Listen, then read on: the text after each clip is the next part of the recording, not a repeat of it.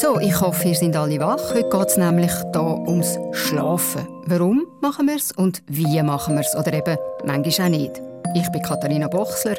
Und ich, Anita Vonmund. Und ihr seid bei Kopf voran, einem Podcast von der SRF Wissenschaftsredaktion.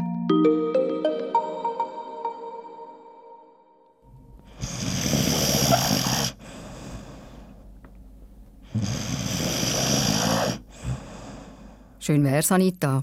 Tief schlafen. Ja, und erholt aufwachen.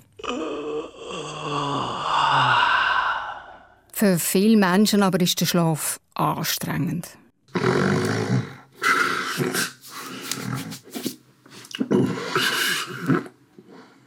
Oder er kommt überhaupt nicht. Beides blöd.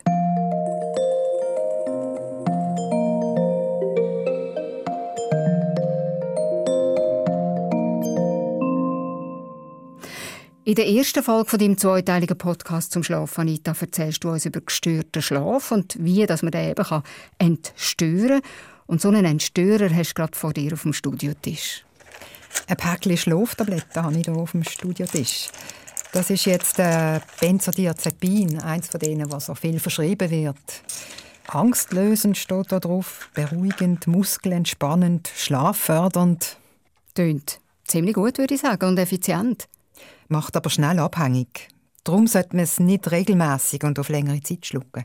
Also besser keine Tabletten, einmal nicht sättige? Ja, besser ist es wieder schlafen lernen. Hm, schlafen lernen und wie geht das? Du, vor nicht allzu langer Zeit hätte ich dir noch gesagt, das geht nicht. Aber es gibt tatsächlich ein Schlaftraining, das wirkt und keine Nebenwirkungen hat. In der Schlafmedizin gilt die Verhaltenstherapie als das beste um die Ein- und Durchschlafstörungen, die so verbreitet sind, zu behandeln. Und wie das, das geht und was es so noch alles gibt, um in Schlaf zu finden und auch dann drinnen zu bleiben, das hören wir jetzt von dir.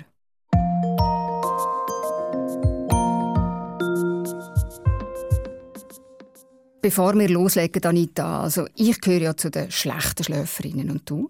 Bei mir ist es nicht viel anders. Okay, dann wäre die Frage schon mal abtischt, gestellt und beantwortet. In dem Fall noch eine zweite Frage. Wie vielen Menschen geht es eigentlich so wie uns? Wir sind in guter Gesellschaft, Katharina. Nicht einmal die Hälfte der Schweizer Bevölkerung schläft offenbar gut. Das hat zumindest die letzte große Befragung in der Schweiz ergeben, im Auftrag von der Krankenkasse Sanitas. Mehr als ein Fünftel der 2000 Befragten hat gesagt, sie würden schlecht schlafen. Und jede Zehnte, jede Zehnte in der Schweiz schläft sogar chronisch schlecht. Also mindestens dreimal pro Woche über längere Zeit. Sag mal, gibt es eigentlich so etwas wie einen Richtwert, so einen Schlafrichtwert, wie lange dass man schlafen sollte, dass man dann sagt, das ist ein guter Schlaf? Die meisten Leute in der Schweiz schlafen etwa sieben Stunden. Ein Richtwert ist das aber nicht. Also, Schlafen ist etwas sehr Individuelles. Je nach genetischer Veranlagung gibt es Kurzschläferinnen, die mit fünf, sechs Stunden auskommen. Auf der anderen Seite gibt es Langschläfer, die neun oder zehn Stunden schlafen. Beides ist okay, solange man sich am nächsten Tag ausgeruht fühlt.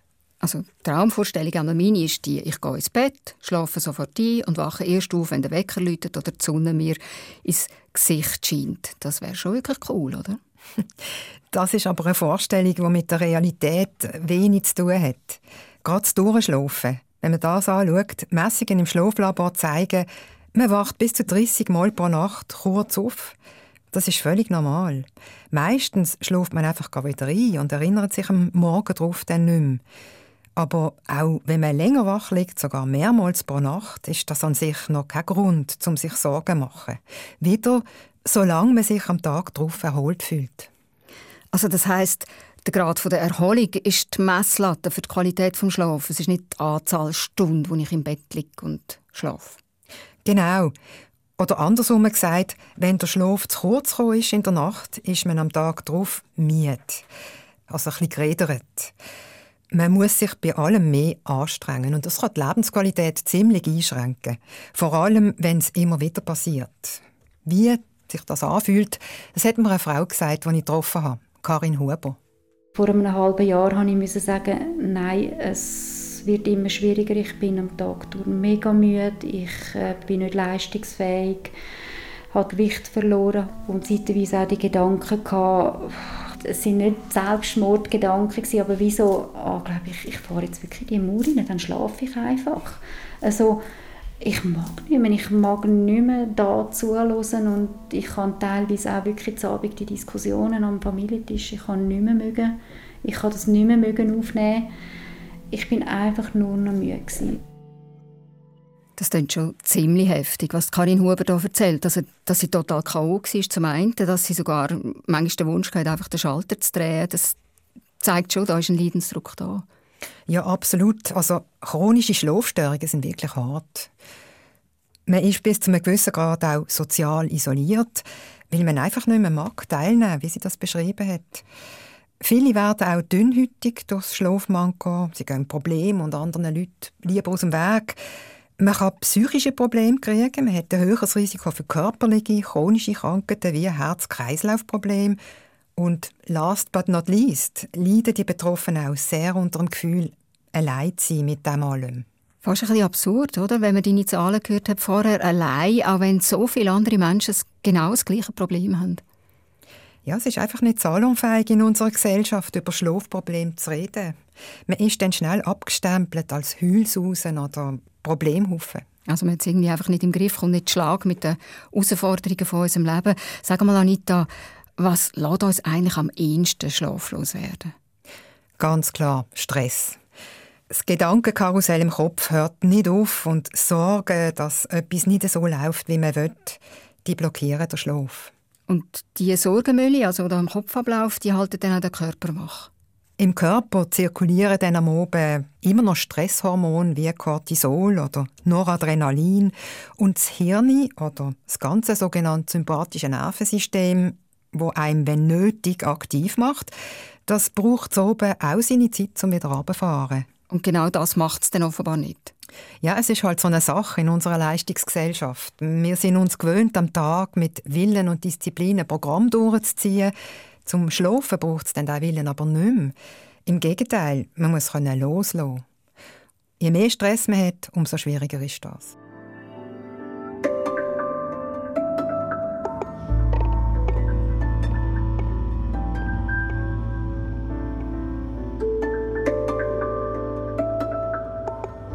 Wer schläft denn eigentlich besonders schlecht? Gibt es Risikogruppen? Da könnte ich dir jetzt so viele Gruppen aufzählen, wie es Schlafstörungen mhm. gibt, Dutzende. Die mit Abstand grösste Gruppe ist eben die mit den psychologisch bedingten Ein- und Durchschlafstörungen. Recht häufig sind auch körperlich verursachte Schlafprobleme. Leute mit Schlafapnoe zum Beispiel. Die schnarchen, was an sich nicht gesundheitsschädlich ist. Aber bei Schlafapnoe hat man zusätzlich Aussetzer beim Schnaufen.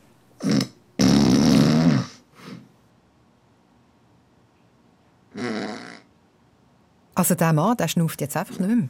Ja, man, man hört ihn fast nicht mehr schnaufen, also ein bisschen so ein kurz schnarchen. Ganz kurz, ja. Mhm. Erst nach 20 Sekunden kommt es wieder richtig. Also jetzt könnte man den halt richtig Luft, der muss aufholen, was er vorher verpasst hat. Ja, der kriegt jetzt zu wenig Sauerstoff, oder? Der ist am Tag müde und der sollte wirklich zum Doktor. Man kann Schlafapnoe nämlich behandeln, also mit einer Atmungsmaske zum Beispiel. Mhm. Bei den Frauen kann sich der Schlaf in den Wechseljahren verschlechtern, weil sich ihr Hormonhaushalt verändert. Das Gleiche gilt für Teenager. Ja, und auch bei denen ist natürlich der Hormonhaushalt in einem totalen Umbruch, oder? Genau. Ihr Körper stellt sich hormonell um. Er produziert zum Beispiel weniger vom Schlafhormon Melatonin, was dann zur Folge hat, dass sich der Schlaf-Wach-Rhythmus nach hinten verschiebt. Die Jugendlichen sind so darum länger wach und am Morgen darauf übermüdet, weil die Schule ja gerade in der Schweiz wieder sehr früh anfängt. Also sie machen nicht einfach länger Party aus lauter Spass, sondern weil sie wirklich ja. einfach noch nicht müde sind. Genau.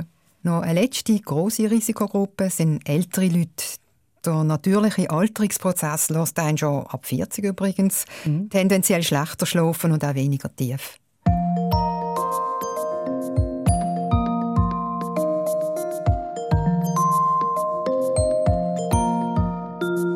Also ganz viele Menschen, von Teenager bis zu alten Menschen, Frauen in den Wechseljahren und so weiter, die ringen um den Schlaf und sie alle wüssten sicher wahnsinnig gern, wie dass sie könnten besser schlafen. Anita, du hast ja am Anfang von einer Verhaltenstherapie geredet und jetzt darfst du endlich erzählen, wie das die funktioniert und warum das die überhaupt wirkt.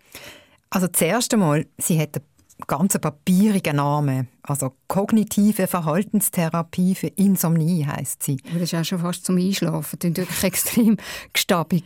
Man behandelt mit dieser Therapieform die Insomnie, eben die stressbedingten Ein- und Durchschlafstörungen, die wir ins Zentrum stellen in diesem Podcast, weil sie einfach am häufigsten sind. Es geht bei dieser Therapie darum, das Verhalten und auch die Gedanken rund um den Schlaf zu beeinflussen. Also das heißt, wir arbeiten ganz stark mit dem Bewusstsein und mit Gedanken. Und offenbar hilft das. Etwa 80 Prozent der Leute, die die Therapie gemacht haben, sagen, ihr Schlaf hat sich spürbar verbessert. Das hat mir der Sebastian Zaremba gesagt. Er ist der Chefarzt von einer Schlafklinik, die zur Klinik Zurzach gehört, der ältesten Schlafklinik in der Schweiz. Und er sagt auch, die kognitive Verhaltenstherapie ist die einzige Therapie, die in allen schlafmedizinischen Leitlinien als Therapie der Wahl für die psychophysiologische Insomnie, also für die stressbedingte Ein- und Durchschlafstörung, aufgeführt ist. Da stehen keine Medikamente drin, da steht keine andere Therapieoption. Wenn man es so nimmt, ist die kognitive Verhaltenstherapie die einzige Therapieoption, die wirklich evidenzbasiert und sinnvoll ist. Okay, man hört Sie wirkt also, die Therapie. Das ist mit Studien wissenschaftlich beleidigt, sagt Sebastian Zaremba. Das ist schon mal gut. Aber was macht man denn jetzt ganz konkret in dieser Therapie, Anita? Das wollte ich auch wissen. Und bin darum die Klinik für Schlafmedizin besuchen. In Luzern ist die, also dort, wo der Sebastian Zaremba schafft. Die liegt im ersten Stock vom Mehrfamilienhaus. Neben dem Mediziner Sebastian Zaremba arbeiten hier vier Psychologinnen und Psychologen. Guten Tag. Ich habe abgemacht mit dem äh, Herrn Burkhardt und einer Patientin. Ich bin von Schweizer Radio. Dürfte noch einen Moment. Gut. Nach ein paar Minuten treffe ich Karin Huber, die wir vorher schon kurz gehört haben. Sie reist jeweils extra aus dem Zürichbiet hierher für ihre Therapiestunde. Sie ist eine schlanke, unkomplizierte Frau, macht kein Geheimnis um ihr Alter. Man darf sagen, dass ich 52 bin. Und auch über ihre Schlafprobleme redet sie offen. Die Schlafprobleme die sind bei mir schon jahrelang vorhanden. Ich habe das aber immer zurückgeführt auch auf halt die vier Kinder, die wir hatten und immer unterbrochen worden beim Schlaf. Und ich habe immer gesagt, es braucht Zeit. Ich werde irgendwann wieder schlafen und es ist nicht besser geworden, es ist eher schlimmer geworden. So schlimm, dass eine Veränderung nötig geworden ist. Die Karin Huber ist nämlich schon in einer anderen Klinik in Behandlung aber dort nicht mehr weitergekommen. Es ist mehr dann auf die psychischen Sachen sind wir dort eingegangen. Ich habe Schlafmittel bekommen, habe gemerkt, das bringt mir nichts. Ich habe es dann wie wieder laufen lassen. Und jetzt macht sie also hier in Luzern einen neuen Anlauf. In der Zwischenzeit ist auch ihr Therapeut dazu gestoßen, der Marcel Burkhardt. Er ist spezialisiert auf die kognitive Verhaltenstherapie für Insomnie, also Ein- und Durchschlafstörungen. Erfahrungsgemäß dauert so eine Therapie etwa fünf bis zehn Sitzungen im Groben. Und die ist sehr modular aufgebaut, die Therapie. Das heißt, wir haben verschiedene Elemente, also eben auf der Verhaltensebene und auf der kognitiven Ebene, wo man mit dem Patienten oder der Patientin verschiedene Techniken, Übungen besprechen und der Patient geht am Schluss der Sitzung eigentlich heim und versucht, die Übungen durchzuführen im Alltag. Also Übungen zum das Verhalten und die Einstellung zum Schlaf verändern stehen im Zentrum dieser Therapie. Wie die Übungen konkret aussehen, schildert Karin Huber. Als ich hier angefangen habe, habe ich als erstes eine Uhr bekommen. Was hätten die gemessen? Die Bewegungen? Ja, wenn ich mich in der Nacht bewege. Also es ist eigentlich wie so eine Sportuhr. Ich kann auch ein Tagebuch führen, dann gehe ich ins Bett, so und so viel habe ich geschlafen, so und so lange habe ich zum Einschlafen. Karin Huber hat also ihren Schlaf beobachtet und gesehen, sie schläft höchstens vier bis fünf Stunden pro Nacht, wie sie vermutet hat.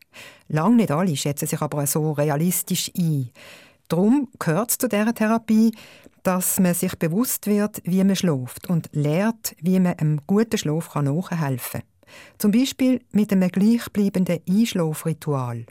Ich persönlich ziehe mich jetzt zurückziehen in mein Büro, habe dort einen Schaukelstuhl, habe ein Aquarium, dann hocke ich an und male, trinke einen Tee. Überhaupt sei es wichtig, sagt der Psychologe Marcel Burkhardt, dass man eine gewisse Pufferzone hat von der Alltagsaktivität bis zum ins Bett gehen. Weil wie, wie lange ist das etwa? Zwei Stunden etwa wird empfohlen. Oder dass wir echt Zeit haben zum Abfahren. Viele Leute arbeiten halt wirklich noch lange, arbeiten, sich vor den Laptops oder Fernsehen befinden, sind aktiv mit dem Hirn, sind in dem Licht ausgesetzt von diesen Geräten. Wir sind zu aktiv und fahren nicht richtig runter. Andererseits tun die Blaulichtanteile unsere innere Uhr ansprechen und das Schlafhormon Melatonin eigentlich unterdrücken. Darum sollte man bei diesen Geräten, wo es möglich ist, zumindest den Nachtmodus einschalten, wo der Bildschirm so ein orange macht.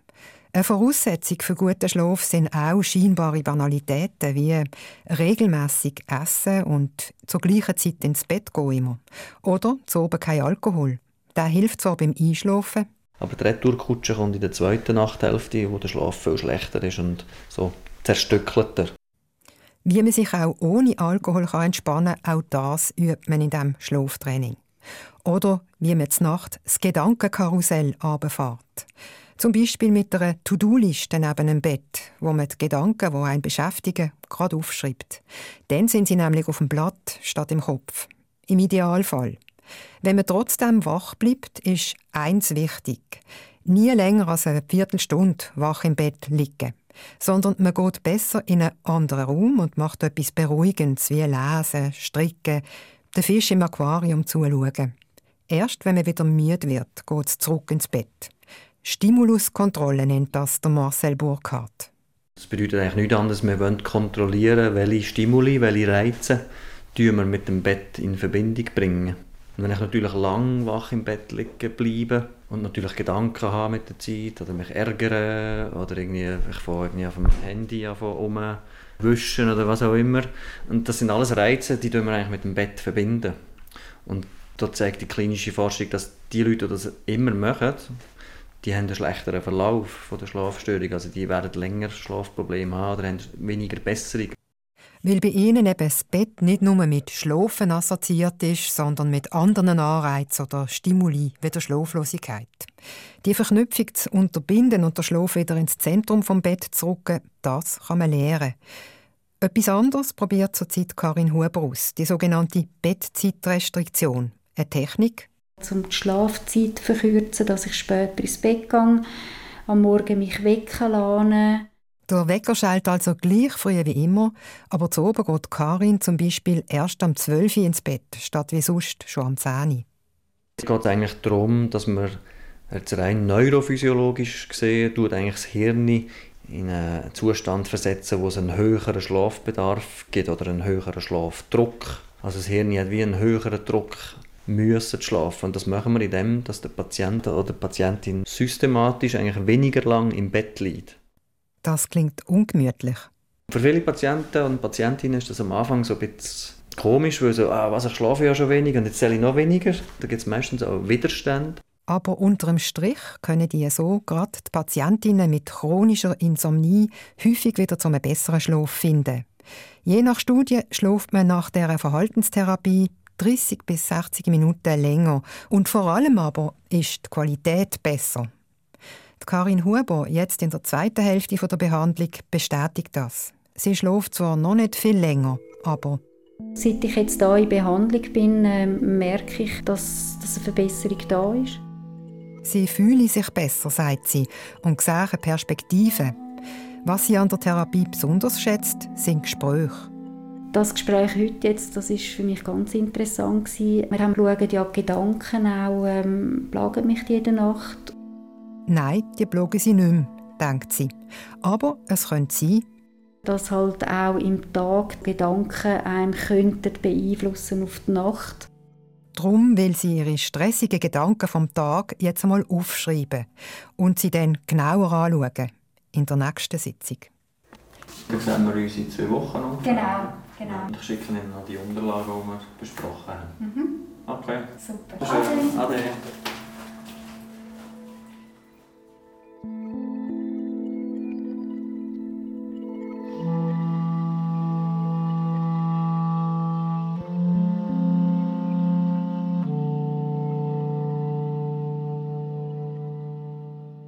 Du schläfst auch nicht immer gut, Anita. Würdest jetzt du so eine Bettzeitrestriktion machen? Also später ins Bett, obwohl du das Gefühl hast, oh, äh, ich komme nicht zu genug Schlaf?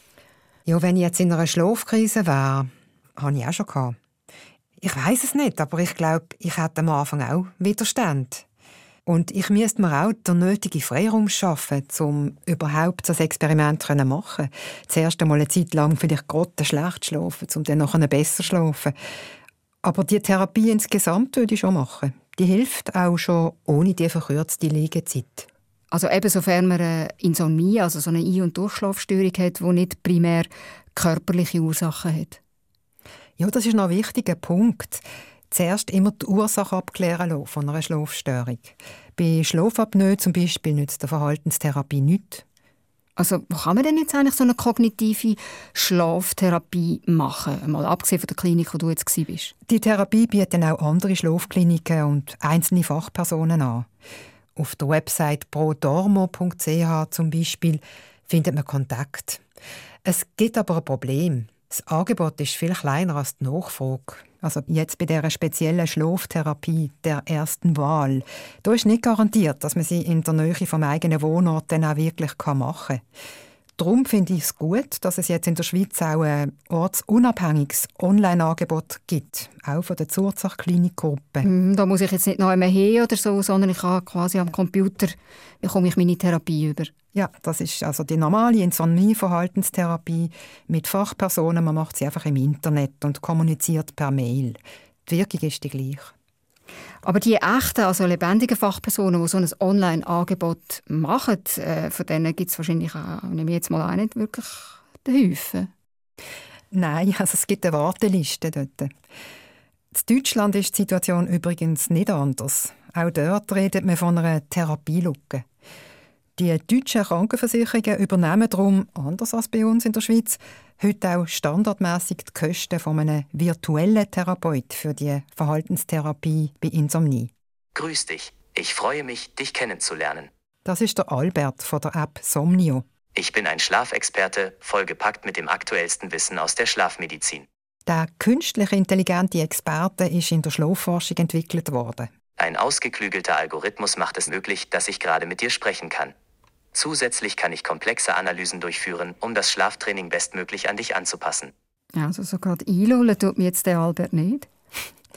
Aber du wirst es nicht glauben, der Albert, auch wenn er nicht gleich individuell auf Patienten kann eingehen kann wie ein menschlicher Therapeut, er kann ebenfalls einem Großteil der Leute mit Insomnie helfen. Das ist wissenschaftlich evaluiert. Neben Somnio gibt es auch andere Apps, die auf dieser gut untersuchten Verhaltenstherapie basieren. Sleepio zum Beispiel oder ein bisschen weniger stark darauf bezogen Siebenschläfer. Also und wie funktioniert jetzt so eine App? Ja, also nach der Begrüßung, die wir ja schon gehört haben, führt ein der virtuelle Therapeut Albert durch die gleiche Therapie eigentlich, wie wir es vom Therapeut von der Karin Huber schon gehört haben. Eine Mischung zwischen Schlafwissen, Entspannungstechniken, Verhaltensübungen oder auch Techniken, um die Gedanken durchleuchten und Ängste oder das extreme Fokussiertsein aufs nicht schlafen wie das ja typisch ist für Insomnie. Wie man das abbauen und umpolen das erklärt einem dann ein Pixelmännchen, eben der Albert. Und der ist streng. Das ist mal etwas Neues, oder? Ein strenges Pixelmännchen namens Albert, wo mir in Schlaf führen Ja, also der Albert der verlangt etwas. Er gibt einem Übungen auf. Also in der nächsten Therapiestunde muss ich dann rapportieren, was ich gemacht habe, wie viel. Und nur wenn ich meine Hausaufgaben wirklich gemacht habe, wird die nächste Sitzung freigeschaltet. Ja, klingt ziemlich streng. Ich nehme an, jetzt eben das Pixelmännchen Albert, der will auch Geld für seinen Einsatz. Ja, die Apps die haben recht stolze Preise, so zwischen 60 und beim Albert 450 Franken muss man rechnen. Und in der Schweiz muss man das eben selber zahlen, in aller Regel jedenfalls. Also die Krankenkassen übernehmen es nicht? Die Krankenkassen übernehmen bis jetzt nur die Online-Therapie, die von richtigen Therapeutinnen begleitet sind.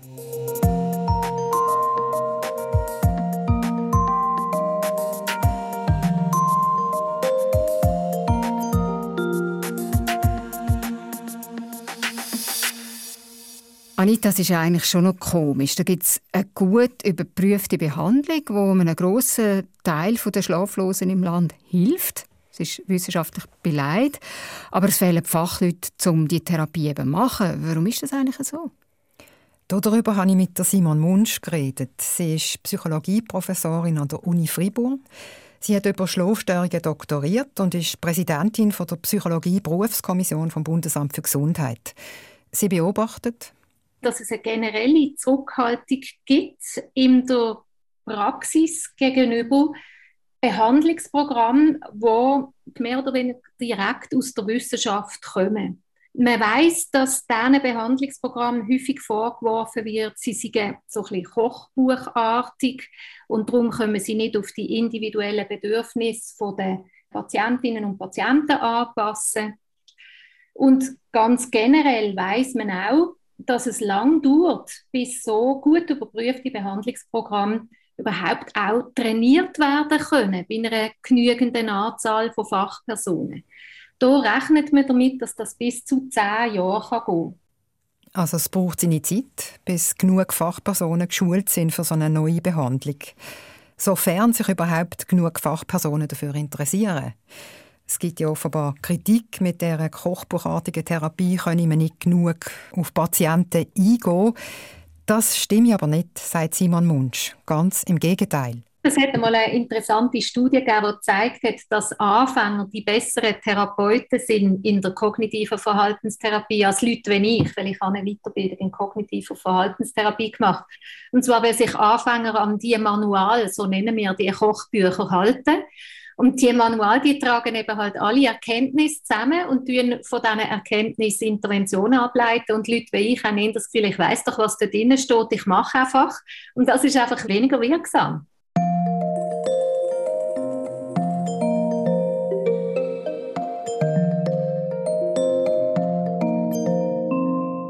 Es gibt ja also mit dem kognitiven Ansatz, mit dem Schlaftraining, mit echten Therapeutinnen oder eben auch virtuellen Männchen, gibt es eine überprüft wirksame Methode gegen Ein- und Durchschlafstörungen, die aber noch nicht genug praktiziert wird. Sag Anita, was kommt denn heute eigentlich am häufigsten zum Einsatz, wenn Ärztinnen oder Psychotherapeuten es mit Leuten zu tun haben, die wegen Stress nicht mehr schlafen können?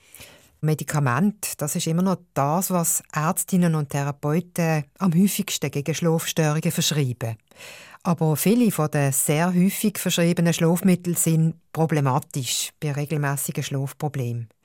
Vor allem für die Benzodiazepin gilt das und für die sogenannten Z-Substanzen, die so heißen, weil ihre Wirkstoffe mit Z anfangen.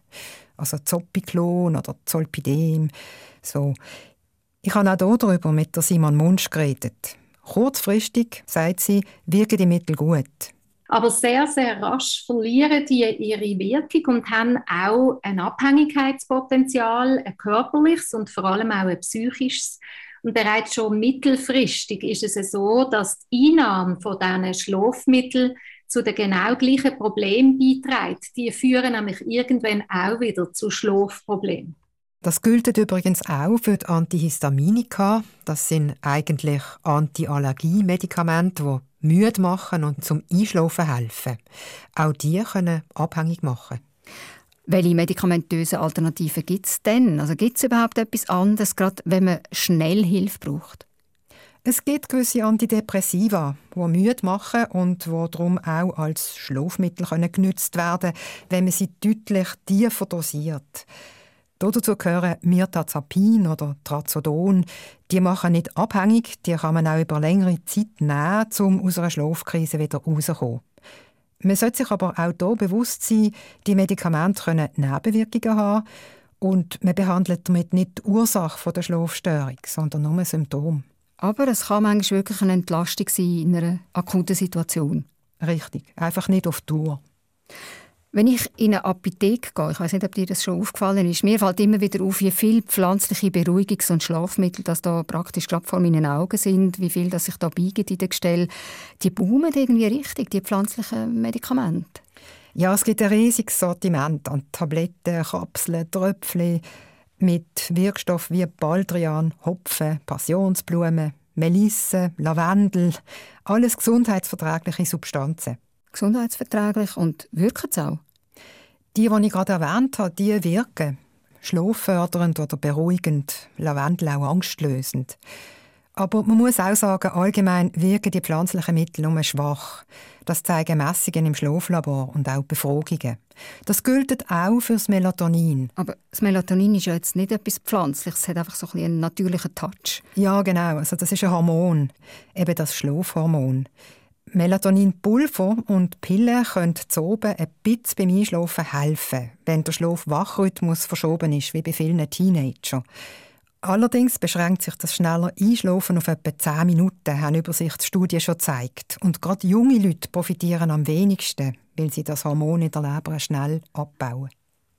Wenn wir jetzt nochmal zurückgehen zu den Pflanzenwirkstoffen, kannst du nochmal genauer aufdröseln, wie gut was bei den Schlafmitteln mit Pflanzenwirkstoff wirklich funktioniert?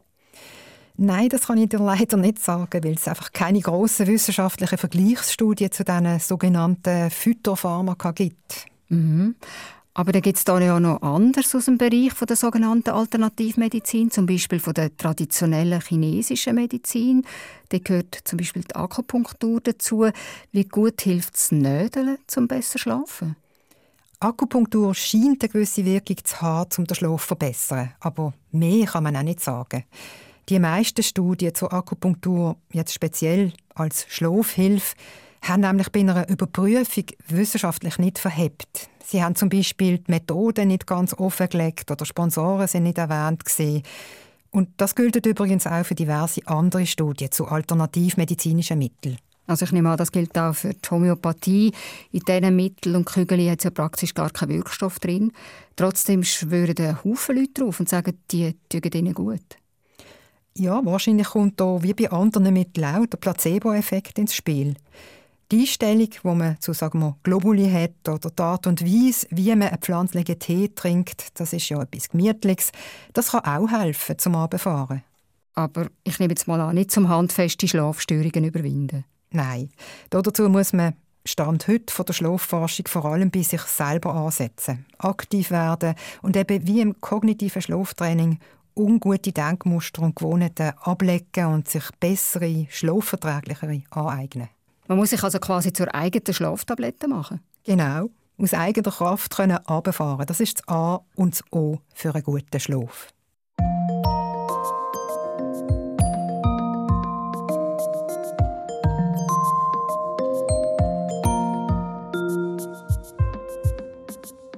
Und das ist sie schon die erste Folge von deinem Schlaf-Podcast, Anita. Wir hoffen, ihr seid noch alle hellwach und auch bei der zweiten Folge wieder dabei. Besser schlafen geht doch. Das war heute das Thema und um das geht es das nächste Mal. Dann fragen wir nicht mehr, wie kann man besser schlafen, sondern wie schlafen wir überhaupt? Was geht ab im Körper und im Hirn, in dem Drittel vom Leben, wo wir verschlafen? Was weiß man da Neues und was für spannende Schlaftherapien für die Zukunft zeichnen sich ab? Schön, wenn ihr dann auch wieder dabei sind bei Kopf voran, einem Podcast von der SRF Wissenschaftsredaktion. Schickt uns euer Feedback oder Anregungen. Als WhatsApp-Nachricht auf die Nummer 079 878 65 04 oder an die E-Mail-Adresse kopfvoran.srf.ch. Autorin von deren und der nächsten Folge Anita von Mont, Produktion Irin Dietschi, Sounddesign und Technik Björn Müller und Thomas Baumgartner, Moderation und Host Katharina Bochsler.